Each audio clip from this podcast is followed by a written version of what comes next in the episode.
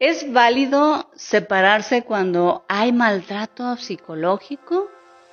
Bueno, primero que nada me gustaría dar algunos ejemplos de maltrato psicológico. Por ejemplo, número uno, cuando tu pareja te hace comentarios para dañar tu autoestima, hacerte sentir inútil, incapaz y pues para poder colocarse en una postura de control y superioridad sobre ti.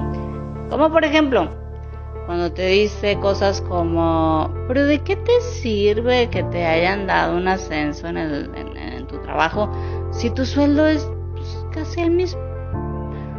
O te dice, por ejemplo, yo, yo, yo creo que te dieron ese horario en tu trabajo porque pues nadie más lo quería, ¿no? Ok. Dos.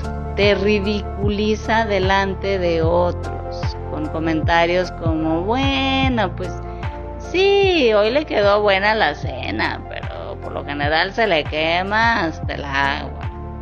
O pues sí, parece muy valiente, pero lo, hubieras visto el otro día con el dentista llorando como niña.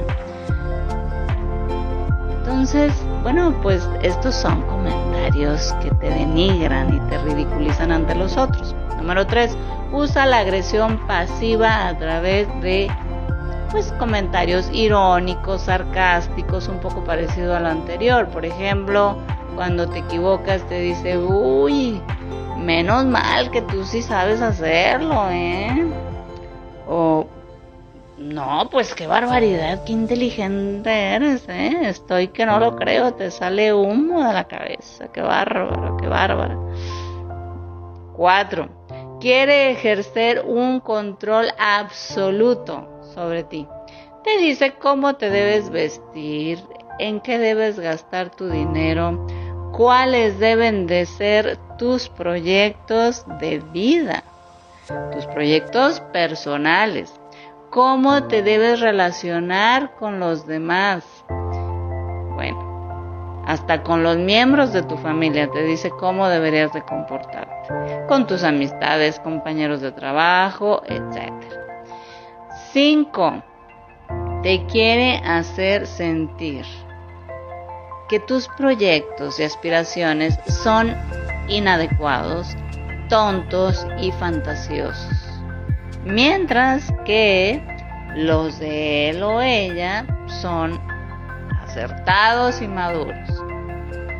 Y te lo hace sentir con comentarios como, pero ¿cómo se te ocurre que vas a tener éxito en ese proyecto? Por favor, si ese mercado ya está muy saturado y además eh, pues tienes mucha competencia, pero pues qué vas a hacer porque a lo mejor no te va bien, eh, y, pero no me haces caso lo que te digo. Y, bueno, y otra cosa típica, ¿no? O sea, ¿para qué vas a terapia si yo te puedo decir lo mismo que la psicóloga o el psicólogo y no te cobro, ¿no? Entonces, bueno, pues una pareja que te denigra te puede hacer todos estos comentarios. 6. Te acusa a ti de absolutamente todo.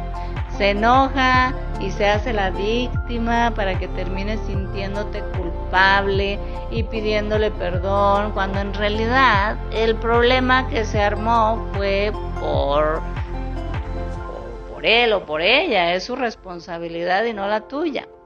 7. No te toma en cuenta para tomar decisiones como por ejemplo comprar una casa nueva, un terreno, una inversión, el colegio donde estudiarán tus hijas, tus hijos, qué película ir a ver al cine, o sea, algo tan sencillo como eso, a dónde ir a cenar, a dónde irán de vacaciones, en fin, toma decisiones por ti sin consultarte y sin importarle realmente lo que tú deseas, porque cree que sabe pues lo que es mejor para ti y para el mundo entero. Entonces, si esto sucede en tu relación, te invito a que te atrevas a mirar de frente y sin miedo lo que está ocurriendo y tomes cartas en el asunto, porque créeme, vivir así es vivir en una esclavitud. Y como ya lo he dicho anteriormente en otros videos, no hay esclavos felices. Recuerda que para liberarte de, de esta forma dolorosa de relacionarte, es necesario que trabajes con tu autoestima y tu codependencia. Antes de tomar cualquier decisión, es importante que trabajes con estos dos aspectos, tu autoestima y tu codependencia. Gracias por dejarme tu Amigas, amigos, recuerden darle like, comentar y seguirme para que puedan ver todos los videos que subo todos los días. Gracias, gracias por seguir mi contenido y nos vemos en el próximo. Hasta pronto.